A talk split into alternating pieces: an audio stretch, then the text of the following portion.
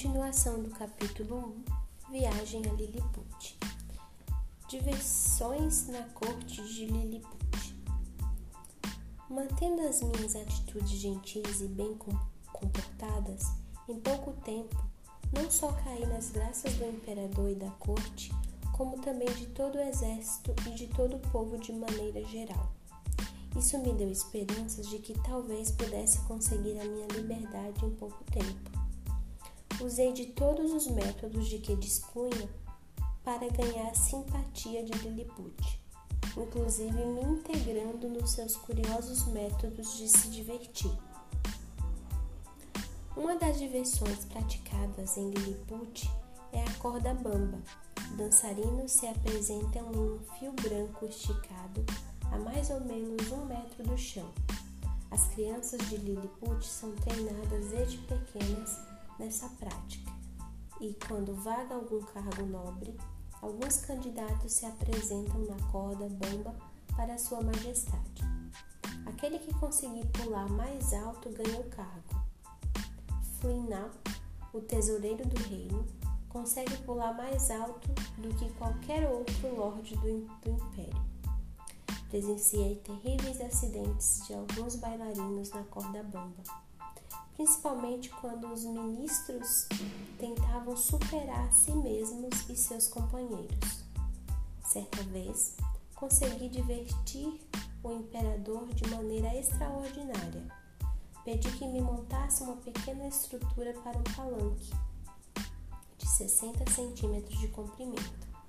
Estiquei e fixei sobre essa altura o meu lenço e, pronto, estava montado um palco. Também pedi ao imperador que selecionasse em suas tropas os 24 entre os melhores dos seus homens e os deixasse fazer exercícios sobre o meu palanque. Levei os homens selecionados e seus cavalos até ali. Orientei-os para que se dividissem em dois grupos rivais e simulassem combates, embates atirassem flechas. Foi uma das mais eficientes demonstrações de disciplina militar e manobras de guerra que já vi.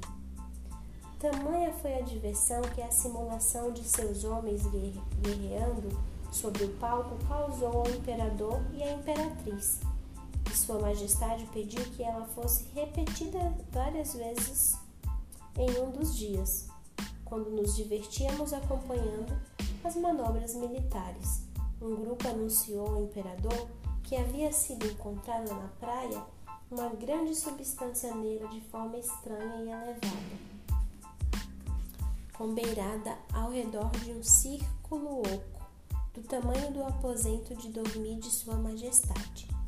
Não era algo vivo, e pelo tamanho, os que encontraram o objeto achavam que talvez ele pertencesse ao homem montanha. O imperador ordenou que trouxessem o objeto até nós, e eu confirmei que se, do, se tratava do chapéu que eu havia abandonado na praia quando cheguei a Lilliput. Liberdade vigiada.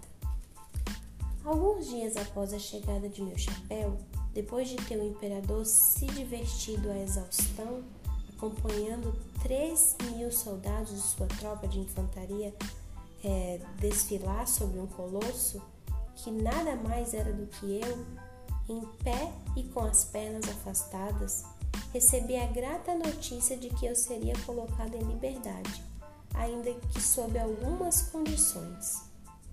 Golbasto Momarém Evlame Gurdilo Chefim Muli Uligue, imperador de Lilliput, delícia e terror do universo cujos domínios se estendem por 5 mil bluestrucks para as extremidades do globo, aqueles cujos pés estão apoiados em direção ao centro, cuja cabeça ergue-se para o sol, agradável igual à primavera, tão confortável quanto o verão, frutífero como se fosse o outono e mais temível do que o inverno. Sua mais sublime majestade propõe ao homem montanha os artigos a seguir, que ele se obriga a cumprir sob juramento. O homem-montanha não irá embora de Lilliput sem autorização.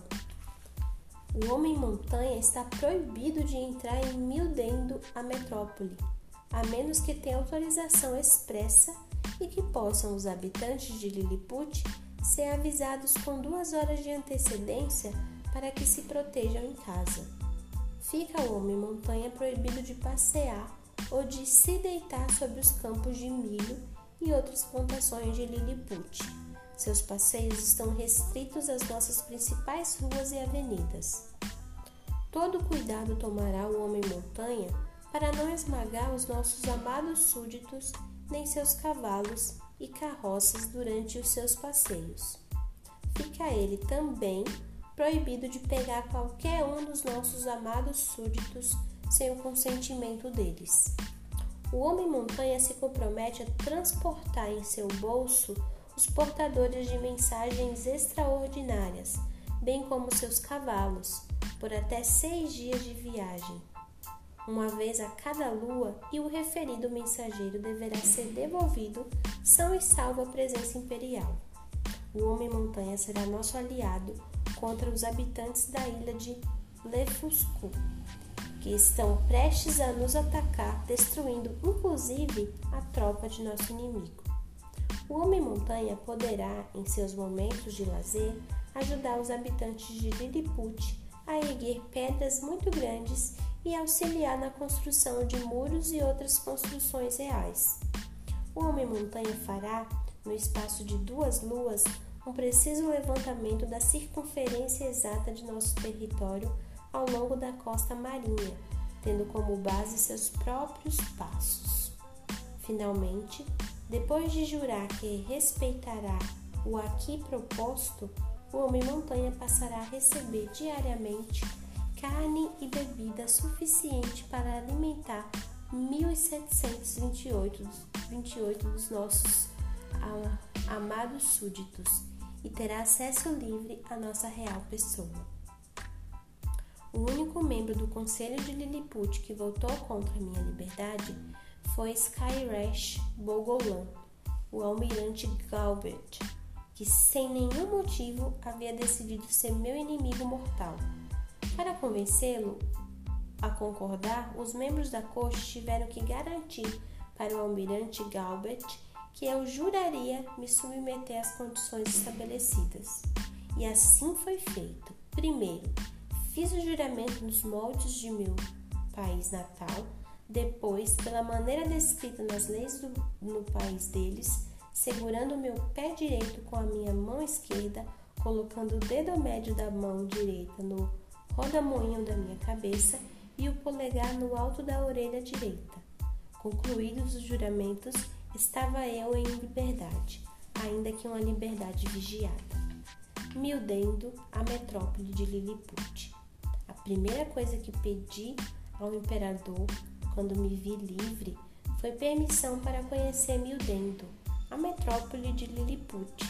Recebi a permissão solicitada, desde que eu me comprometesse a tomar todo o cuidado para não machucar os habitantes nem estragar suas habitações. Ainda assim, o povo foi avisado e grande parte dele acompanhou a minha visita das janelas ou dos telhados das casas. A muralha que cerca a cidade mede 76 centímetros de altura por 28 centímetros de largura.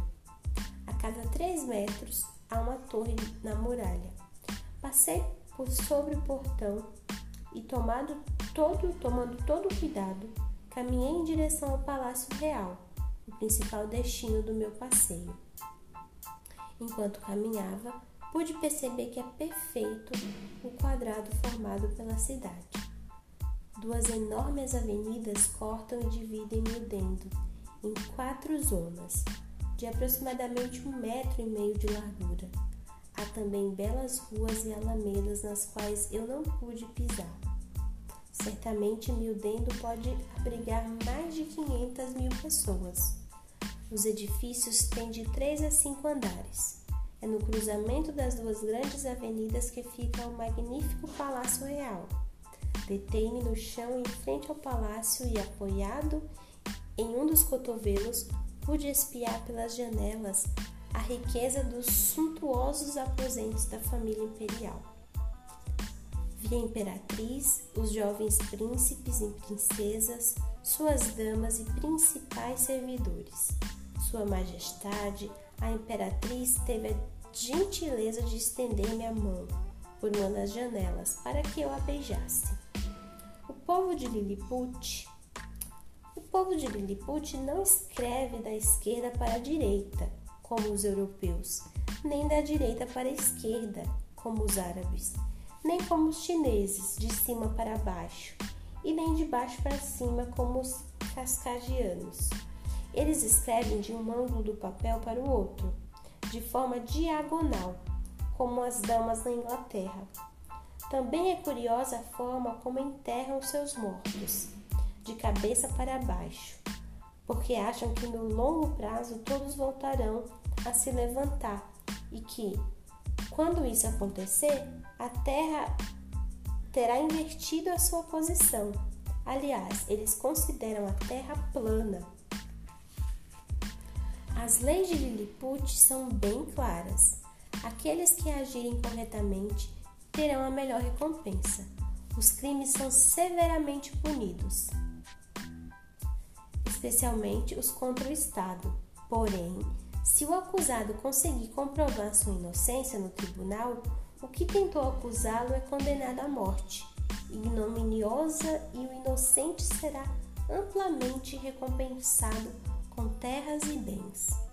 A fraude é um crime maior do que o roubo, e os fraudadores são condenados à morte. Os liliputianos acham que os filhos não devem nada aos pais. Uma vez que nascer, é apenas obedecer às leis naturais da comunidade da espécie. Eles acreditam ainda que os pais são as pessoas menos indicadas para educar os filhos, cuja educação deve acontecer nas escolas que são mantidas pelo Estado. Elas estão espalhadas por todos os cantos do Império de Lilliput. Não me alongarei mais nos detalhes, pois só eles renderiam um livro, e o renderão. Livro que pretendo escrever com essas e demais particularidades da interessante vida do reino de Lilliput.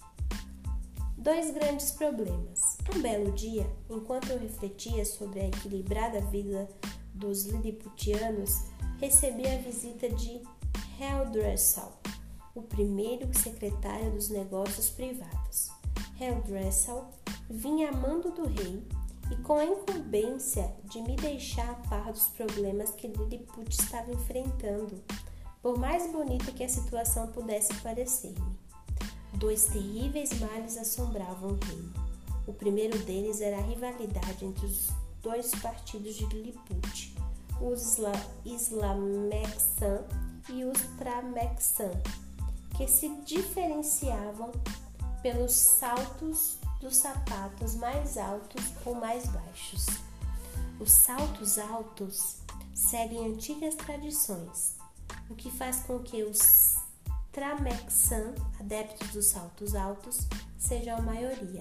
Porém, mesmo sendo a minoria, os Lamexan e seus saltos baixos andavam bastante prestigiados, já que o imperador era simpatizante da sua causa. A situação andava tão tensa que os partidários de cada facção nem se falavam. Piorando ainda mais as coisas, o herdeiro do trono vinha usando um salto mais alto do que o outro, o que acabava valorizando os tradicionais tramexãs. Quando terminou de expor esse que era apenas o primeiro problema, Heldersal chegou mais perto de mim e, com um tom ainda mais grave, passou a falar do segundo, a ameaça da invasão pela ilha de Blefuscu, o outro grande império do universo. O conflito começou há 36 luas, quando o então príncipe herdeiro de Lilliput cortou o dedo porque quebrou um ovo quente pela parte mais grossa. Desde então, seu pai criou a lei que dizia que passaria a ser obrigatório que todos os ovos fossem quebrados pela parte mais fina. Muitos foram os que se rebelaram contra essa lei. Mais de 11 mil parte grosserense disseram que prefeririam morrer a quebrar os ovos pela parte mais fina. Os rebeldes receberam asilo em Blefuscu e de lá tentaram atacar o reino de Lilliput. Depois de ouvir atentamente os grandes problemas de Lilliput, acabei dizendo que o enviado de Sua Majestade de que queria ouvir, que eu me comprometia a partir daquele momento a servir o rei e que eu ajudaria a defender o seu honrado povo de todas as formas de invasão. Defendendo Lilliput. As ilhas de Lilliput e Blefusco são separadas por um canal de 720 metros de largura e 1,80m de profundidade. O metro não é uma unidade de medida conhecida entre o povo de Lilliput. Eles usam em seu lugar o Glumglufs, que pelos meus cálculos equivale a 0,026142 centímetros dos nossos. Pedi a Sua Majestade que colocasse a meu dispor cabos e barras de ferro. As barras eram do tamanho de agulhas de tricô e, com elas, fiz ganchos que atei aos cabos, que mais pareciam barbantes. Fui à praia e, sem casaco e colete, entrei no mar. Meia hora depois, estava frente a frente com a frota inimiga. Só o susto em me ver já fez com que os marinheiros de Blefusco pulassem na água. Recebendo o disparo de milhares de flechas inimigas, porém quase inofensivas, prendi os ganchos dos 50 navios de Blefusco e amarrei-os em um único nó. Soltei as âncoras deles e os arrastei com facilidade. Voltei para Lilliput levando comigo os navios inimigos e um pedido de paz do imperador de Blefusco. Além de ser recebido com festa, obtive de Sua Majestade o título de Nardak, o mais importante de Lilliput. Eufórico com a rapidez da nossa vitória, o imperador pediu que o ajudasse ainda a conquistar Blefusco e a exterminar os revoltosos de Lilliput de uma vez por todas. Não pude concordar com o imperador ele não gostou muito quando acrescentei aos meus argumentos para não atendê-lo, que fazia parte dos meus planos conhecer também como vive o povo de Blefusco, mas permitiu que, futuramente, eu fizesse a visita. Agradeci a sua compreensão e generosidade e fiquei de programar minha ida a Blefusco, respeitando a, conveniência de Sua Majestade, o Imperador de Lilliput alta traição. Algumas madrugadas depois, dormindo pesado por causa do delicioso vinho Glimigrim que bebi durante o jantar, acordei ouvindo a palavra Buglum pronunciada por todos os lados e em vários tons e volumes. Todos os tons dos gritos remetiam à ideia de desespero. Um pouco mais desperto, lembrei-me do significado daquela palavra Fogo! A lembrança me fez acordar totalmente e perceber que o reino de Lilliput encontrava-se ameaçado. Mais precisamente, o palácio real estava em perigo. Eu podia ver ao longe o clarão de um incêndio que estava para destruir a magnífica construção. Contaram-me depois que o fogo havia começado nos aposentos particulares da imperatriz. Ainda bem que me excedi um pouco no consumo de glingrim. Graças a isso pude ajudar a conter as chamas. A minha vontade de ir ao banheiro para aliviar-me do vinho permitiu que eu contivesse as labaredas. Contido o incêndio, pensei que mais uma vez seria agraciado por Sua Majestade pela qualidade dos serviços prestados. Mais uma vez eu estava totalmente enganada. A imperatriz sentiu-se ultrajada com meu gesto. Havia uma lei fundamental em Lilliput que considerava crime qualquer pessoa urinar nos limites do palácio e prometeu vingar-se. A fúria da imperatriz marcou o início do declínio de meu prestígio. que se intensificou ainda mais quando Sua Majestade foi informada dos altos custos que a minha é, estada, estada estava causando aos cofres de Lilliput, algo em torno a um milhão e meio de sprugs, a mais valiosa moeda de ouro do reino. O tesoureiro não poupou detalhes dos gastos comigo quando foi prestar contas ao imperador. Flinap era esse o nome do tesoureiro. Tinha problemas comigo, por eu ter conseguido o título de Nardak, superior ao dele, que não passava de um clum-glum. Algumas madrugadas depois, fui surpreendido pela visita de um alto funcionário real, que disse que, em função de tudo que eu tinha feito por seu povo, ele me sentia na obrigação, ele se sentia na obrigação de me informar que havia dois dias, de uma maneira bastante secreta, o imperador havia assinado uma resolução que me acusava de alta traição, por eu ter descumprido a lei que proibia que se urinasse no interior do palácio e também por eu ter me negado a ajudar Sua Majestade a subjugar Blefusco. O funcionário que me visitou comprovou a sua acusação dando nome aos meus algozes. Ele disse que a acusação tinha sido redigida por Skyresh Bogolan e Flinap, de fato meus inimigos. Temendo que eu não acreditasse em suas palavras, o meu amigo secreto fez questão de mostrar cópia do documento que havia sido assinado pelo rei. A cada palavra, a cada gesto daquele, as coisas ficavam mais claras. Eu estava correndo perigo de morte fuga de Lilliput. Conforme me informou aquele a quem sempre chamarei de amigo secreto, mu muitas e terríveis foram as formas tramadas para minha morte. Disparar flechas envenenadas contra mim, até a fogo em meus aposentos enquanto eu dormia. Colocar em minha roupa um terrível veneno que me faria rasgar a própria carne. Furar os meus olhos, diminuir a minha comida até que eu morresse.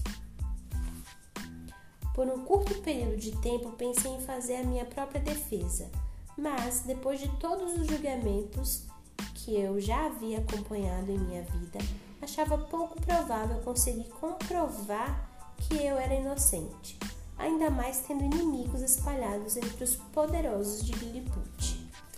Pensei também em aguardar o julgamento e depois dele resistir. Com algumas pedras eu me livraria, e em pouco tempo, do povo de Lilliput. Mas lembrei-me de que eu havia jurado perante o imperador não agredir os seus súditos, nem as severas medidas de Sua Majestade em relação à minha pessoa me faziam crer em meus direitos de atacá-los. Acabei concluindo que o melhor seria sair de Lilliput. E quanto antes.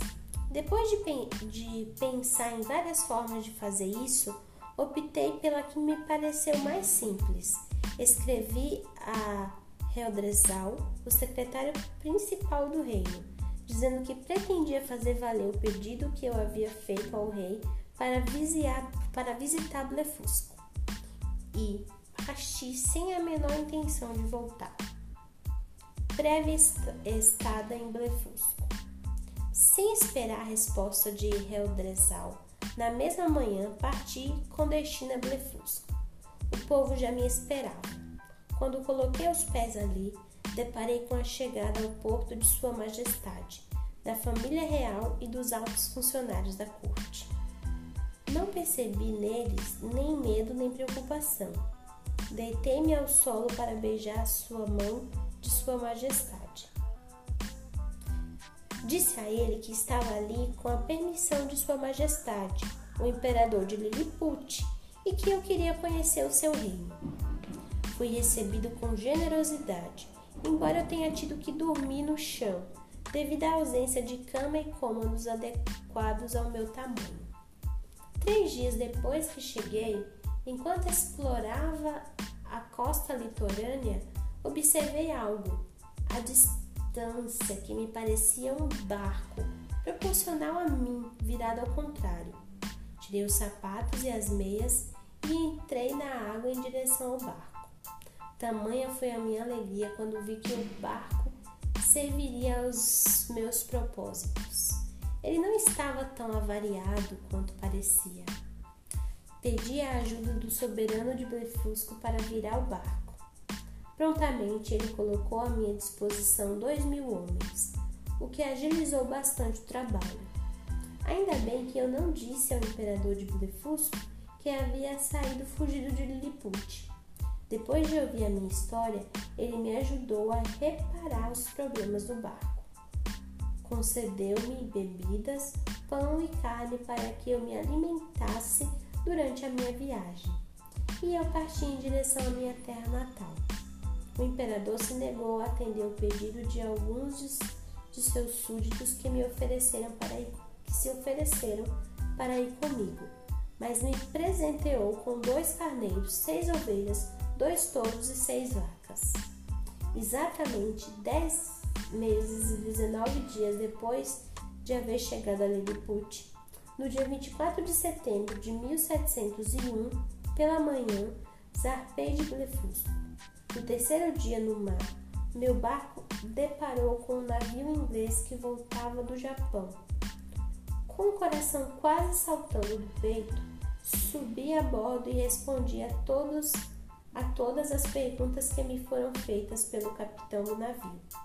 Ele teve alguma dificuldade em acreditar nos meus relatos, mas mais difícil para ele era deixar de acreditar nas provas que seus próprios olhos vasculhavam, as cabeças de gado com as quais o imperador de Blefusco me havia presenteado. De volta à Inglaterra. Durante a viagem, tive a falta de sorte de perder uma das ovelhas que faziam parte do pequeno rebanho que eu havia ganhado do imperador de Blefusco. No dia 3 de abril de 1702, chegamos a Downs, onde coloquei meu rebanho para pastar nos suaves gramados de Greenwich. Até chegar à Inglaterra, consegui um bom dinheiro expondo publicamente aqueles inusitados e minúsculos animais. Permaneci com a minha família por dois felizes meses, mas o meu insaciável desejo de conhecer países estranhos não me permitiu ficar em terra por, por mais tempo. Deixei com minha esposa 1.500 libras. 1.500 libras.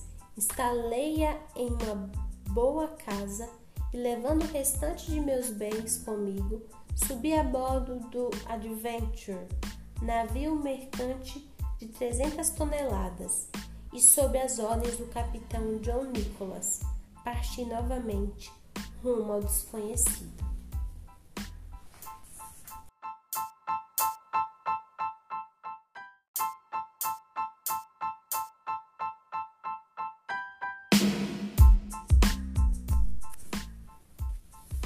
Capítulo 2 Viagem a Brodingna, a grande tempestade. Partimos exatamente no dia 20 de junho de 1702. O vento esteve a nosso favor até chegarmos ao Cabo da Boa Esperança. Em virtude de uma doença do capitão, ficamos lá durante alguns meses. Em março do ano seguinte, retornamos ao mar. Quando atravessávamos o Estreito de Madagascar, os ventos que naquele lugar e a época do ano costumam ser intensos sopraram com muito mais violência do que de costume. Eram os ventos Monção-Sul que nos arrastaram para leste por mais de 3 mil quilômetros. Depois de três semanas à deriva, um grumete do cesto da Gávea avistou a terra. Era dia 16 de junho de 1703. No dia seguinte, podemos ter a visão clara do que era uma grande ilha ou continente, que na parte sul apresentava uma pequena ponta de terra entrando pelo mar e uma angra de águas rasas demais para permitir que um barco de mais de uma tonelada aportasse nela. Resolvemos lançar a nossa âncora e seis quilômetros dessa angra e o nosso capitão mandou à terra uma embarcação com doze homens bem armados e com vasilhas para trazer água potável, caso fosse encontrada alguma. Pedi para o capitão para acompanhar o grupo. Meu pedido foi atendido. Abandonado em terra desconhecida. Chegando à terra, não encontramos rio ou algum sinal de habitantes. Separamos-nos e segui caminhando pelo que me parecia ser uma região estéril e cheia de rochas. Depois de ter andado um quilômetro e achando que além de me cansar, aquela caminhada não me levaria a nada, resolvi voltar. Do alto da última montanha que me separava de onde havíamos ancorado, pude ver os outros homens que me acompanharam, acompanharam a terra remando em direção ao navio. Estranhei o gesto, assim como estranhei a velocidade com que remavam. Eu estava para gritar para chamar a atenção deles quando vi gigantesca figura de um homem adulto perseguindo o bote, com a água já batendo nos joelhos. A vantagem da embarcação sobre o gigante era de aproximadamente 3 quilômetros e talvez o excesso de rochedos submerso tenha feito com que o perseguidor em pouco tempo desistisse, desistisse dos perseguidos que me haviam abandonado. Os gigantes. Pensando em me afastar, subi em outro morro para tentar entender o lugar onde eu estava. Havia plantações do outro lado da ilha e segui em direção delas. Descobri plantas muito maiores do que as nossas e que, enquanto andava, eu passava por algo semelhante ao nosso capim, mas com mais de 5 metros de altura. Havia espigas de milho gigantescas, a cerca de 20 metros do chão, árvores tão altas que para mim foi impossível calcular sua altura. Foi aí que ouvi um ruído forte e perturbador. Eram os passos de um outro gigante tão grande quanto aquele que tinha perseguido os meus companheiros. Ele era mais alto do que a torre de uma igreja e carregava uma foice, fazendo um ruído ensurdecedor. O gigante chamou outros sete homens do tamanho dele, todos portando foices, e o grupo passou a ceifar o trigal onde eu estava. Achei que tivesse chegado o meu fim Imaginei minha mulher viúva, meus filhos chorando em volta de meu caixão. Como é complexo o mundo. Eu estava me sentindo como deveria se sentir um liliputiano se ele fosse visitar minha terra. Fui adiante, pensando como seria se os liliputianos encontrassem pessoas ainda menores do que eles e esses seres encontrassem outros ainda menores. Nada é pequeno ou grande se não for comparado. Quando percebi que um dos gigantes se aproximava de mim a uma distância que me colocava em risco, enchi os pulmões e tentei urrar o mais alto que pude. Ele manteve a foice suspensa no ar e, curioso, olhou para todos os lados tentando reconhecer de onde vinha o som. Quando me viu, sua curiosidade transformou-se em admiração, e com o mesmo cuidado que eu pegaria em pegaria um inseto que eu temesse que pudesse me picar, ele me alçou. A pressão dos dedos do gigante me causou uma dor bastante intensa. Mantendo-me suspenso a mais de 18 metros de altura, o gigante me levou até os outros e me exibiu.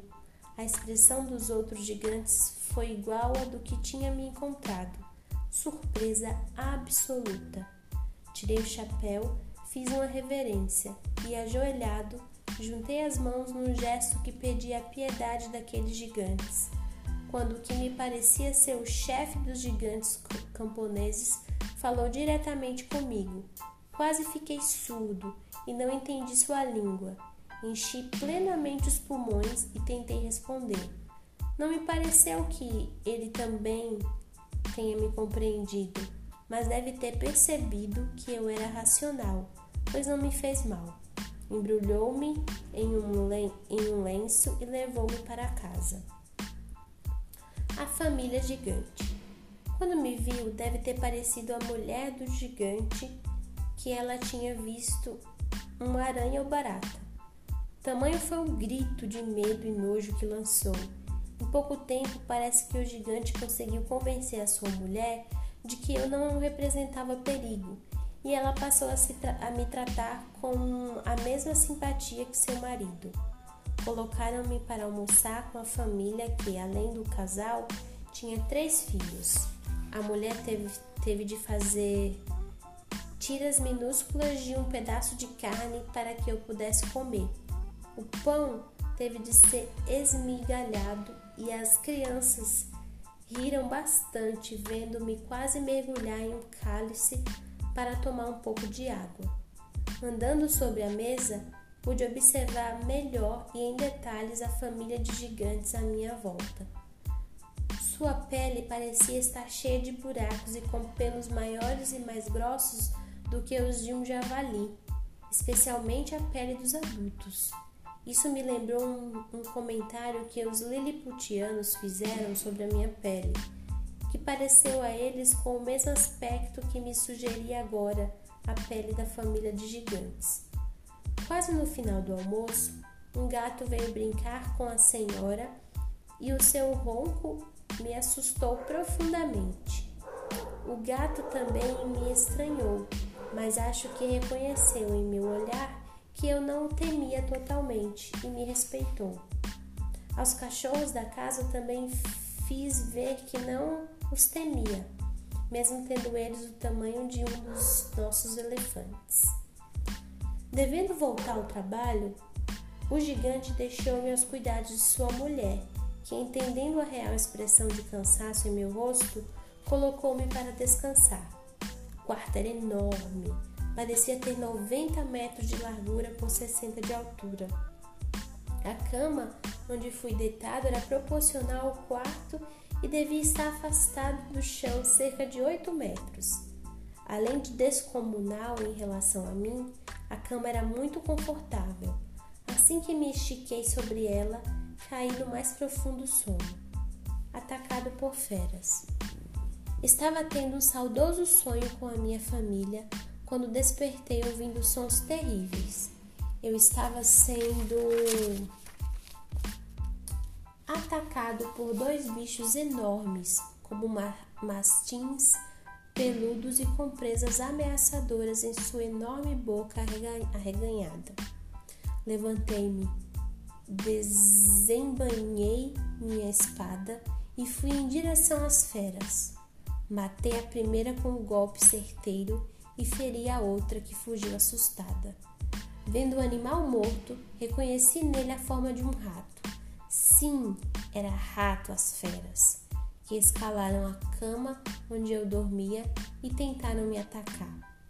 No lugar onde eu estava, até os ratos eram feras para mim. Uma das filhas do gigante, e que devia ter aproximadamente nove anos, entrou no quarto, entendeu rapidamente a situação e resolveu interceder por mim. Ela conferiu que eu tinha apenas ferimentos leves e pegou um dos seus é, berços de boneca para me servir de cama. Grildrig. Nos dias que me seguiram, a garota gigante estendeu ainda mais a sua generosidade e fez para mim um guarda-roupa inteiramente novo, como se o fizesse para uma de suas bonecas. Enquanto costurava ao meu lado, ela me ensinou a falar o seu idioma. Batizou-me de Grildrig o que queria dizer anão. Disse-me que seria minha Glundalclit, que em sua língua quer dizer ama. Glundalclit disse que zelaria pela minha segurança e foi assim que as coisas aconteceram enquanto estive em seu país. Que fiquei logo sabendo se chamar Brodingnag. Evidentemente demorou pouco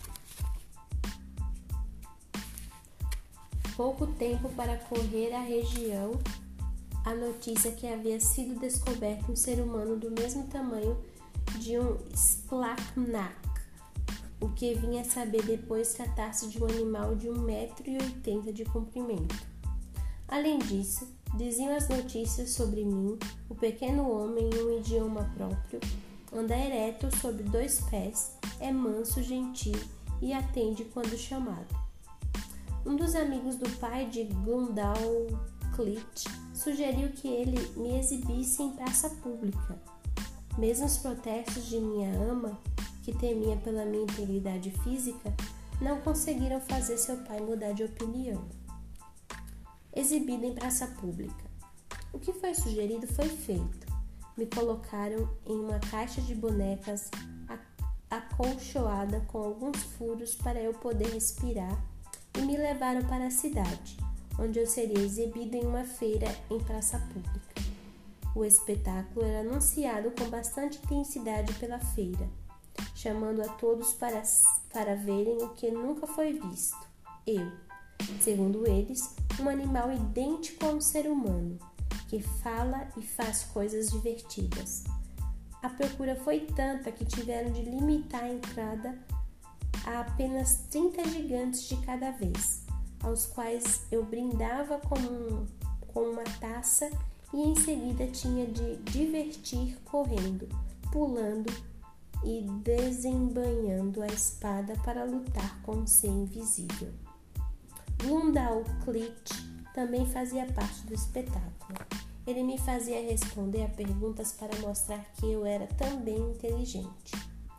No primeiro dia, cansado e um tanto quanto humilhado, tive de repetir essas e outras bobagens para do, do, doze plateias diferentes. Só permitiram que deixássemos a feira quando o pai de minha ama prometeu que na próxima feira me levaria novamente para ser exibido e com novos números. Para me recuperar, tive de descansar três dias. Mesmo durante o meu descanso, animei plateias de fazendeiros, amigos do meu dono e que vinham exigindo sessões particulares.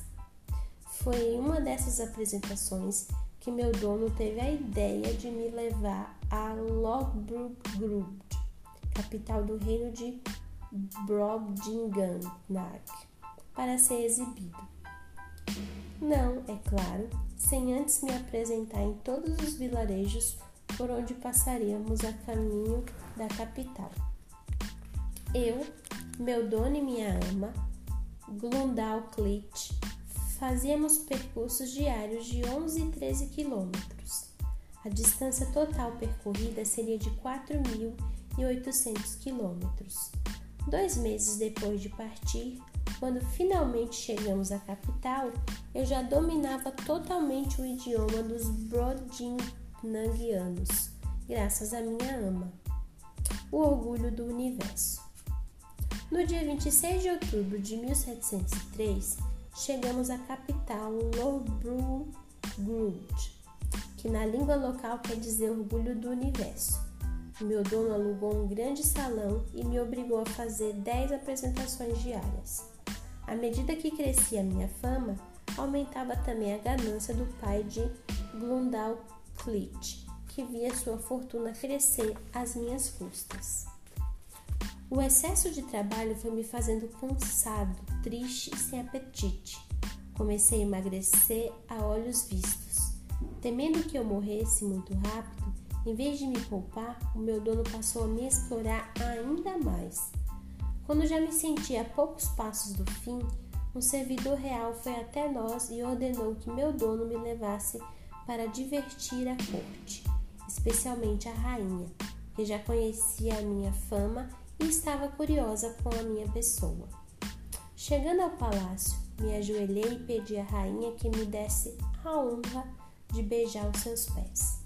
Como era simpática rainha, visivelmente encantada comigo, ajoelhou-se e me ofereceu o seu, dedo, o seu dedo mínimo para que eu o beijasse. Em seguida, ela perguntou ao meu dono se ele me venderia. O pai de Glundalclit, que achava que eu estava prestes a morrer, confirmou que sim, se fosse por um bom dinheiro. Fui negociado e vendido à rainha por mil moedas de ouro. Valendo-me das boas graças de Sua Majestade, a rainha da Brondingnag Consegui manter minha amiga e ama Glandalclitch como minha acompanhante, nas mãos dos reis. Glandalclitch e Sua Majestade, a rainha me, lev me levaram ao rei. Depois de ouvir a história que minha ama descreveu, o rei, gostava muito de filosofia e matemática, julgou que eu fosse um ser mecânico, fabricado, quem sabe, por um joalheiro de meu país. Percebendo quanto eu era racional ao me expressar, o rei mandou chamar três sábios da corte para ajudar a me avaliar melhor. Mesmo divergindo em suas conclusões, os três sábios concordavam que eu não poderia ter surgido pelas leis da natureza por eles conhecidas, pois eu era um tanto quanto vulnerável. Não era rápido o suficiente para conseguir subir em árvores nem tinha a agilidade necessária para cavar buracos. Um deles sugeriu que eu seria um feto, um ser ainda embrionário. Os outros sábios discordaram. Com fortes argumentos, meus membros já estavam totalmente formados e eu tinha barba. Anão, segundo eles, também não havia chances de eu ser. O anão do reino tinha nove metros de altura meus dentes os fizeram concluir que eu era carnívoro, mas despertou nele mais uma dúvida: como aquele tamanho mínimo? Como eu poderia caçar para me alimentar? A conclusão a que chegaram é que eu era um Helpum scalcat. Na língua deles, algo como que entre nós seria chamado de lusos naturais a denominação que os seguidores do filósofo Aristóteles usam para se referir ao que foge do seu conhecimento e entendimento. Licença para falar. Temendo que algo pudesse me acontecer, dadas as divergências naqueles que me avaliavam, pedi licença para falar, no que fui atendido prontamente pelo rei. Expliquei que, no país de onde vinha, eu era um ser absolutamente normal e proporcional aos outros humanos, e que, iguais a mim, havia vários de ambos os sexos e plantas é, e animais naturais a todos nós proporcionais. Esse e meus outros comentários foram recebidos com sorrisos e, na maioria dos casos, silêncio só quebrado para dizerem que o fazendeiro que me encontrou havia me ensinado muito bem a lição, uma lição que até hoje desconheço. Achando que eu poderia estar dizendo a verdade, o inteligente rei dispensou os sábios, mandou construir uma caixa dormitório acolchoada e muito confortável para que eu me instalasse com total segurança. Aproveitei a boa vontade real para pedir que os meus novos aposentos tivessem uma tranca interna para que eu me protegesse dos ratos. Sua Majestade, a bondosa rainha, passou a fazer suas principais refeições em minha companhia. Ela parecia se divertir ao me ver comer os minúsculos pedaços de carne que me eram oferecidos. Às sextas-feiras, o rei acompanhava os nossos almoços. Nessas oportunidades, ele aproveitava para tentar entender um pouco melhor o lugar de onde eu vinha. E eu não lhe poupava detalhes para fazer Sua Majestade conhecer as nossas guerras em terra e no mar, o exuberante comércio entre as nações, os luxuosos hábitos de nossos ricos, os títulos de nobreza. Filosofando, o rei falou sobre quanto surpreendia que pessoas tão insignificantes como o reino do qual eu fazia parte, pudessem ter a arrogância de promover guerras e outras barbaridades. E o rei filosofou ainda sobre a pequenez e a grandeza humana de povos como o dele, que poderiam a qualquer momento ser atacados por insetos insignificantes como as pessoas a quem eu estava descrevendo.